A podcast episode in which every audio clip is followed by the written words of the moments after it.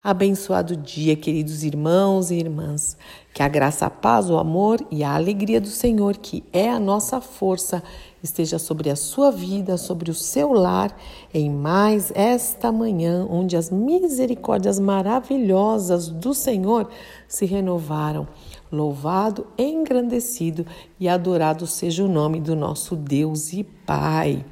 E hoje eu quero compartilhar com vocês o trecho de uma ministração da Joyce Meyer que fala sobre autopiedade.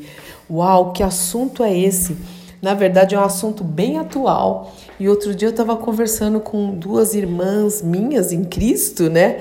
É, duas amigas queridas sobre este assunto. E a gente estava falando como há pessoas que têm mesmo essa, esse sentimento de autopiedade, autocomiseração e é, são filhos de Deus, amados, queridos, que precisam saber quem são em Cristo Jesus.